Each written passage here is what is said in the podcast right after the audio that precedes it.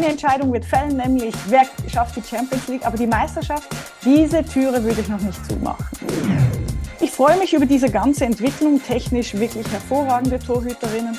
Aber der Spielwitz, die Spielintelligenz muss mitwachsen und das wäre so ein Appell an alle Keeper-Coaches in der Bundesliga.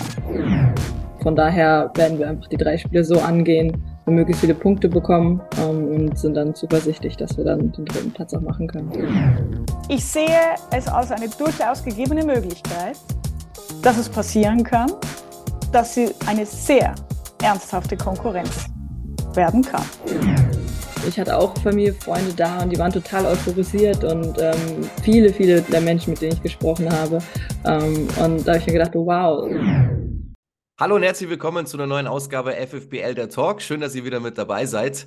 Und es geht ja jetzt wirklich ganz rapide auf den Saisonendspurt zu. Drei Spieltage haben wir noch vor uns in der Bundesliga und deswegen haben wir uns gedacht, wir laden unsere Expertin ein, Katrin Lehmann, die kommt zu uns hoch aus den Katakomben und wir sprechen über die Voraussetzungen für die letzten drei Spieltage. Wer wird oben das Rennen machen? Wer schafft es im Kampf um die Champions League? Was passiert im Tabellenkeller? Im Kampf um den Klassenerhalt. Das Ganze also in dieser Folge. Und wir haben uns eine Torhüterin eingeladen, nämlich Stina Johannes von Eintracht Frankfurt, die ja eine tolle Saison spielt. Und unsere Expertin Katrin Lehmann war ja früher in ihrer aktiven Fußballkarriere auch Torhüterin. Deswegen wird es auch darum gehen in dieser Folge. Warum ist Deutschland eigentlich so eine gute Torhüter- und Torhüterinnen-Nation? Und warum kommt von Eintracht Frankfurt jetzt schon die zweite potenzielle Nationalkeeperin in Folge? Das Ganze jetzt in dieser Ausgabe FFBL der Talk. Viel Spaß. Sie ist mal wieder bei uns im Talk. Aus den Katakomben kommt sie zu uns hoch und kann uns dann hoffentlich einiges erzählen zum äh, Saisonendspurt. Katrin Lehmann, grüß dich. Hi, Servus. Wir haben dich natürlich heute eingeladen für diese Folge, weil wir ja Stina Johannes auch dabei haben, die Torhüterin von Eintracht Frankfurt und du ja in deiner aktiven Karriere auch Torhüterin warst. Da kommen wir dann gleich dazu. Jetzt sprechen wir aber erstmal über den äh, Saisonendspurt, wie angekündigt. Da stehen nämlich am Wochenende zwei sehr wichtige Spiele an, die gleich zwei Entscheidungen beeinflussen könnten. Denn der VfW Wolfsburg spielt in Frankfurt im großen Stadion auch wieder. Da haben sie wieder aufgemacht, den Deutsche Bank Park. Und der FC Bayern spielt gegen Hoffenheim am Freitagabend schon. Bei dem Spiel bist du ja dann auch mit dabei. Sprich, wir haben die beiden Meisterschaftsanwärter und die beiden Champions League Quali-Anwärter in direkten Duellen quasi. Deswegen wäre meine Frage jetzt mal, was denkst du, ist vielleicht dann der Kampf um die Meisterschaft nach diesem Wochenende schon entschieden? Wen siehst du da vorne in den Duellen? Ich glaube, es wird entschieden, wer die Champions League schafft. Ich mhm. glaube, dass die Meisterschaft noch nicht entschieden ist an diesem Wochenende, weil ähm, es ist doch dann eine Nervenangelegenheit, die letzten Spieltage auch noch erfolgreich zu gestalten. Deswegen glaube ich, eine Entscheidung wird fällen, nämlich wer schafft die Champions League, aber die Meisterschaft, diese Türe würde ich noch nicht zumachen. Also du denkst, äh, eine Entscheidung fällt, die Champions League-Entscheidung, Meisterschaft noch nicht. Dann würde mich jetzt natürlich schon interessieren, wen siehst du denn dann vorne in diesen beiden direkten Duellen jetzt? Wer holt sich äh, die Champions League-Quali? Ich glaube, dass Frankfurt sich die direkte Quali holt, einfach weil sie viel selbstbewusster auftreten, weil sie eine gewisse Souveränität und auch einen Hauch von Arroganz an den Tag legen, dass sie sagen, der dritte Platz, der gehört uns. Und das ist so etwas, was mir momentan ein bisschen bei Hoffenheim fehlt. Dieses, dieses Sichtbarmachen der Sehnsucht, wir möchten diesen dritten Platz. Und das, denke ich, wird diese Nuance sein. Und darum sehe ich Frankfurt im Vorteil und sie werden diesen Deckel zumachen. Wenn du jetzt sagst, Frankfurt wird es am Ende äh, erreichen, dann spielt da dieses Spiel jetzt am Wochenende ja auch eine Rolle. Also siehst du sie jetzt im Heimspiel gegen Wolfsburg in der Lage, dann tatsächlich auch mal was mitzunehmen gegen den VfL? Ja, ich sehe sie in der Lage, etwas mitzunehmen, weil ich schon denke, dass Wolfsburg nach dieser grandiosen Leistung mit dem Einzug äh, ins Finale der Champions League schon viel Kraft gelassen hat. Bedeutet ja dann auch, wenn Frankfurt dann gegen Wolfsburg was mitnimmt, äh, wäre ja quasi der FC Bayern im Vorteil, was die Meisterschaft angeht. Wie siehst du das Duell Bayern gegen Hoffenheim? Wie siehst du da vorne? Weil, wie gesagt, es spielt ja alles zusammen irgendwie, diese beiden Spiele jetzt, äh, die da stattfinden. Wenn der eine da gewinnt, hat der andere da einen Vorteil. Also sprich, wenn du Frankfurt, sagen wir mal, die holen einen Punkt gegen den VfL Wolfsburg oder so, dann hätte ja Bayern den leichten Vorteil. Also wie siehst du das andere Duell? Ich sehe das andere Duell tatsächlich auch auf so ein bisschen auf Unentschieden-Ebene. Mhm. Und deswegen glaube ich, dass das Champions League-Rennen entschieden sein wird. Ich würde nicht überrascht sein, wenn es zweimal einen Unentschieden gibt. Mhm. äh, dieses Wochenende. Und mhm. dann, glaube ich, ist Frankfurt durch, aber das Titelrennen noch nicht vorbei. Dann haben wir ja nach diesen beiden Entscheidungen da oben an der Tabellenspitze so ein bisschen ein Loch. Also eigentlich haben wir Leverkusen, Freiburg und Essen, die ähm, noch nicht tatsächlich gerettet sind vor dem Abstieg. Aber denkst du, dass für die noch was anbrennen wird im Laufe der Spielzeit jetzt? Nein, also ich habe die Tabelle jetzt auch vor mir, deswegen habe ich so nach unten geschielt.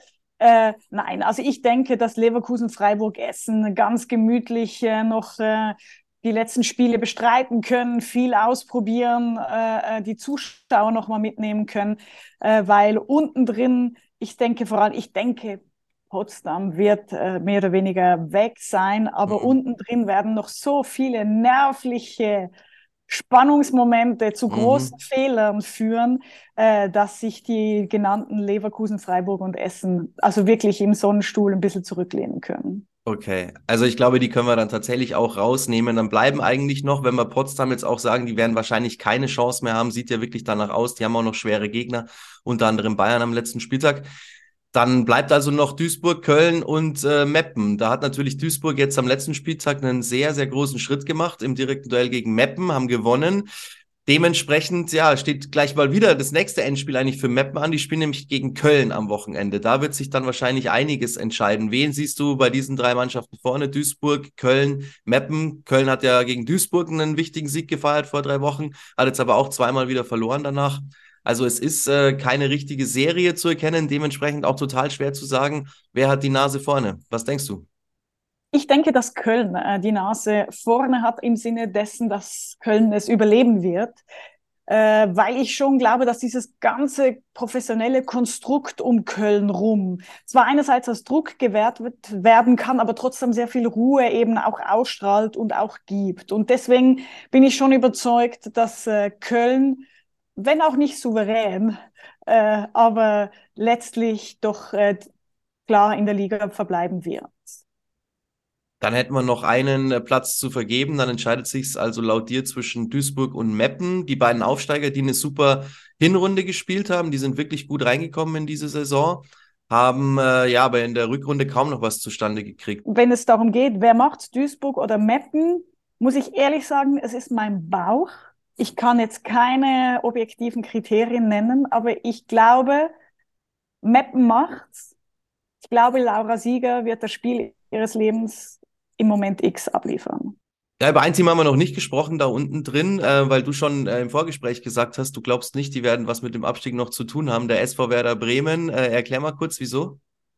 Ja, also Bremen hat nach 19 Spieltagen, und ich bin so ein Zahl, eine Zahlenliebhaberin, 13 Tore geschossen, 31 bekommen. Wenn man da also den Spiegel dazwischen hält, dann ist es 13, 31. Ein Zahlenspiel vom Allerfeinsten. Aha, so.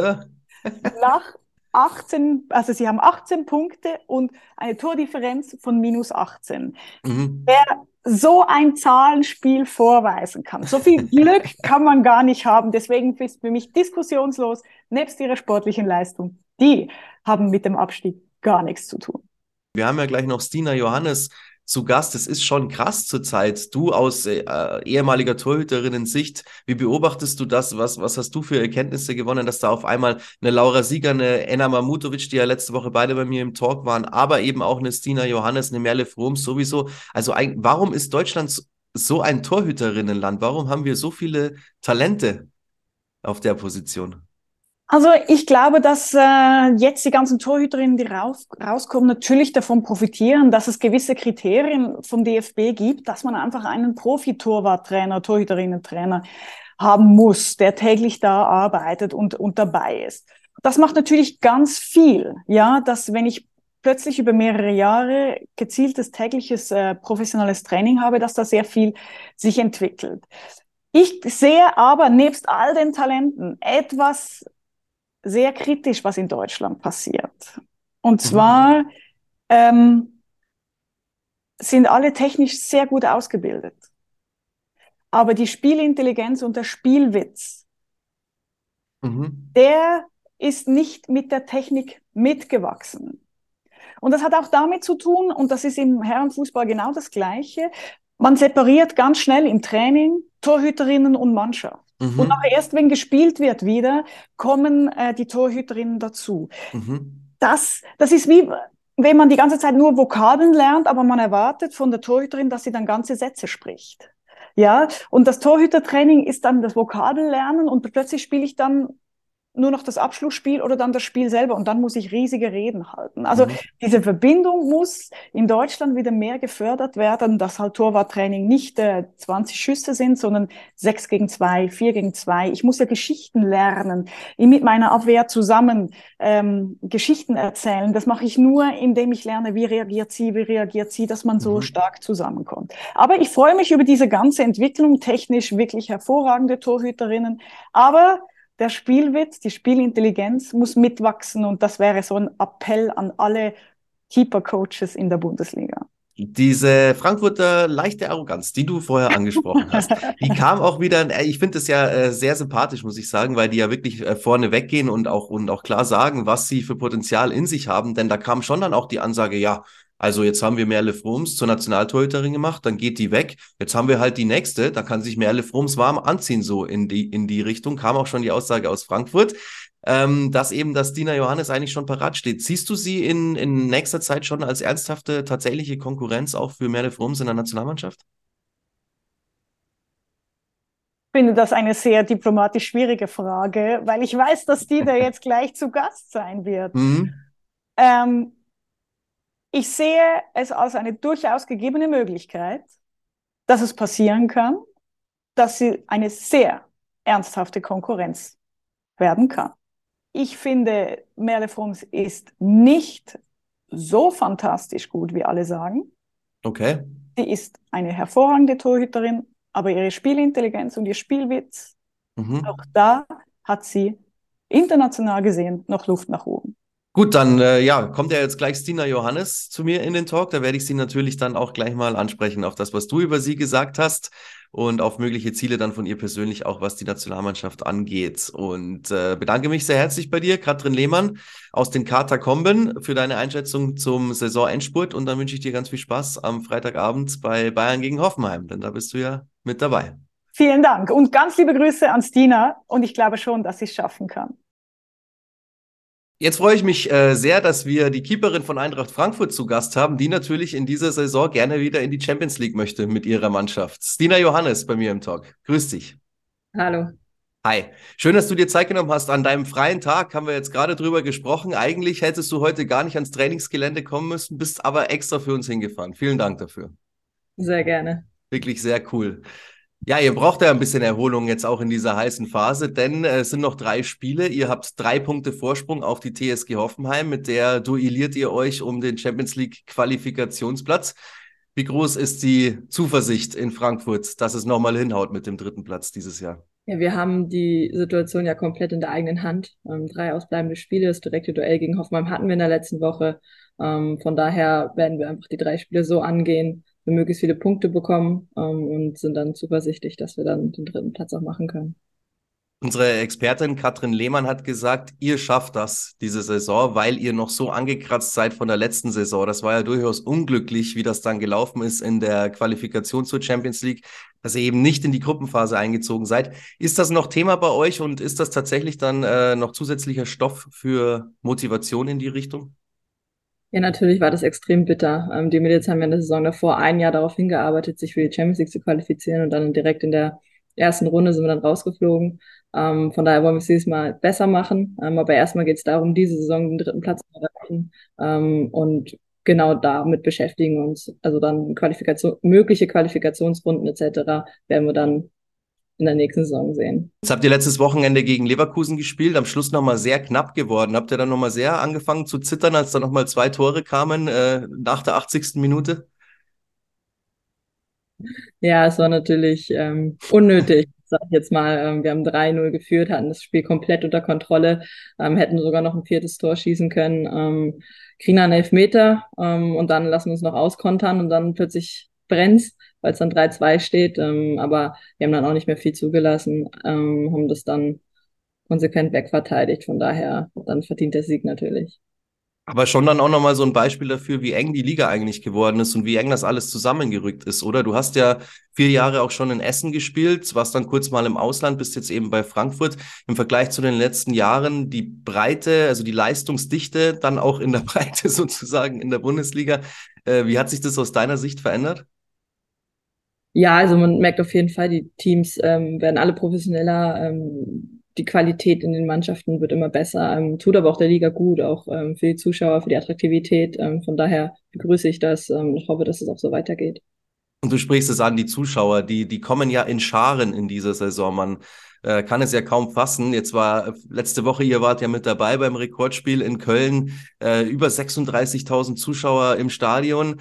Jetzt versucht ihr, ihr hattet ja den Rekord inne vom äh, Eröffnungsspiel und ähm, ja, spielt jetzt gegen Wolfsburg am Sonntag auch wieder im Deutsche Bankpark im großen Stadion. Hast du da einen aktuellen Stand, wie viele Karten schon verkauft sind? Äh, ich nehme mal an, mit einem wieder neuen Rekord wird es wahrscheinlich nicht klappen, oder? Ja, ich glaube auch, ein neuer Rekord wird schwierig. Ähm, aber wir sind total dankbar, ähm, dass wir wieder so ein Highlight-Spiel haben dürfen. Ähm, ich glaube, der aktuelle Stand liegt ungefähr bei 14.000 Karten, was ja auch schon mal super ist. Ich hoffe, es kommen noch ein paar dazu. Ähm, aber es macht natürlich wahnsinnig viel Spaß, ähm, in großen Stadien vor, vor Zuschauern zu spielen. Also es kommt eine komplett andere Atmosphäre auch für uns Spielerinnen auf und ähm, ich habe, also ich persönlich habe es total genossen. Was war für dich das Besonderste jetzt, wenn wir mal an das Spiel zurückdenken in Köln? Was hat dich total geflasht, so im, im Nachhinein? Ja, einfach diese Fußballbegeisterung. Ähm, ich hatte auch Familie, Freunde da und die waren total euphorisiert und ähm, viele, viele der Menschen, mit denen ich gesprochen habe. Ähm, und da habe ich mir gedacht, wow, ähm, das können die Männer jedes Wochenende erleben. Und ähm, das war einfach schön, dass wir es dann auch mal, auch mal erleben konnten. Was ja wirklich auffällig ist, wenn der Ball dann in Richtung 16er geht, es ist dann ein, ein unfassbarer Roar, der da durchs Stadion geht, wie man ja in England sagen würde. Wie ist es für dich als Torhüterin, wenn dann der Gegner auf dich zurollt, du natürlich sowieso fokussiert sein musst und dann noch diese, diese, diese krasse Stimmung von außen kommt, je näher es in Richtung 16er geht? Was macht das mit dir? Eigentlich freut's mich einfach total. Also mhm. in dem Moment, ich bin natürlich genauso konzentriert, wie äh, wenn gar keine Zuschauer da sind. Also für mich ändert ja, oder meine Handlung an, ändert sich ja nicht. Ähm, aber natürlich ist da unterbewusst eine, vielleicht noch eine freudige Anspannung noch mehr dabei. Ähm, also wie gesagt, ich habe es komplett genossen. Mhm. Jetzt habt ihr ja vor dem Hinspiel in Wolfsburg, gegen die geht's ja jetzt am, Samstag, am Sonntag dann im Deutsche Bankpark, wart ihr sehr selbstbewusst. Unsere äh, Expertin Katrin Lehmann hat so eine gewisse leichte Arroganz genannt, aber positiv gemeint jetzt in diesem Fall aus äh, der Frankfurter Richtung. Ihr habt da gesagt, ja klar, wir können da was holen und so, wir wollen da alles versuchen. Dann gab es am Ende ein 0 zu 5. Wie schafft ihr denn es jetzt in der Rückrunde, dass es dieses Mal anders ausgeht? Ja, gut, das Hinspiel ähm, lief natürlich sehr, sehr unglücklich aus unserer Sicht. Wir konnten leider überhaupt nicht unsere Leistung ähm, abrufen. Das wollen wir jetzt im, im Rückspiel natürlich anders machen.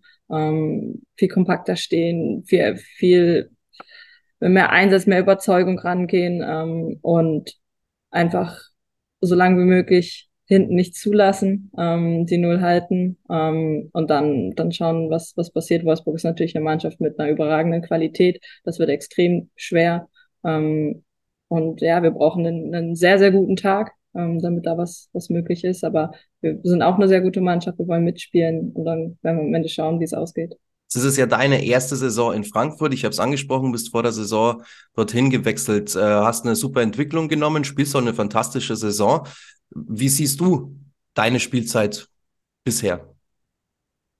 Ja, ich bin natürlich total froh, dass ich nach anfänglichen Schwierigkeiten im Sommer mit der Verletzung ähm, einfach fit bin und dann ähm, mich vom Spiel zu Spiel entwickeln konnte, ähm, das Vertrauen äh, vom Trainerteam und von der Mannschaft genießen kann.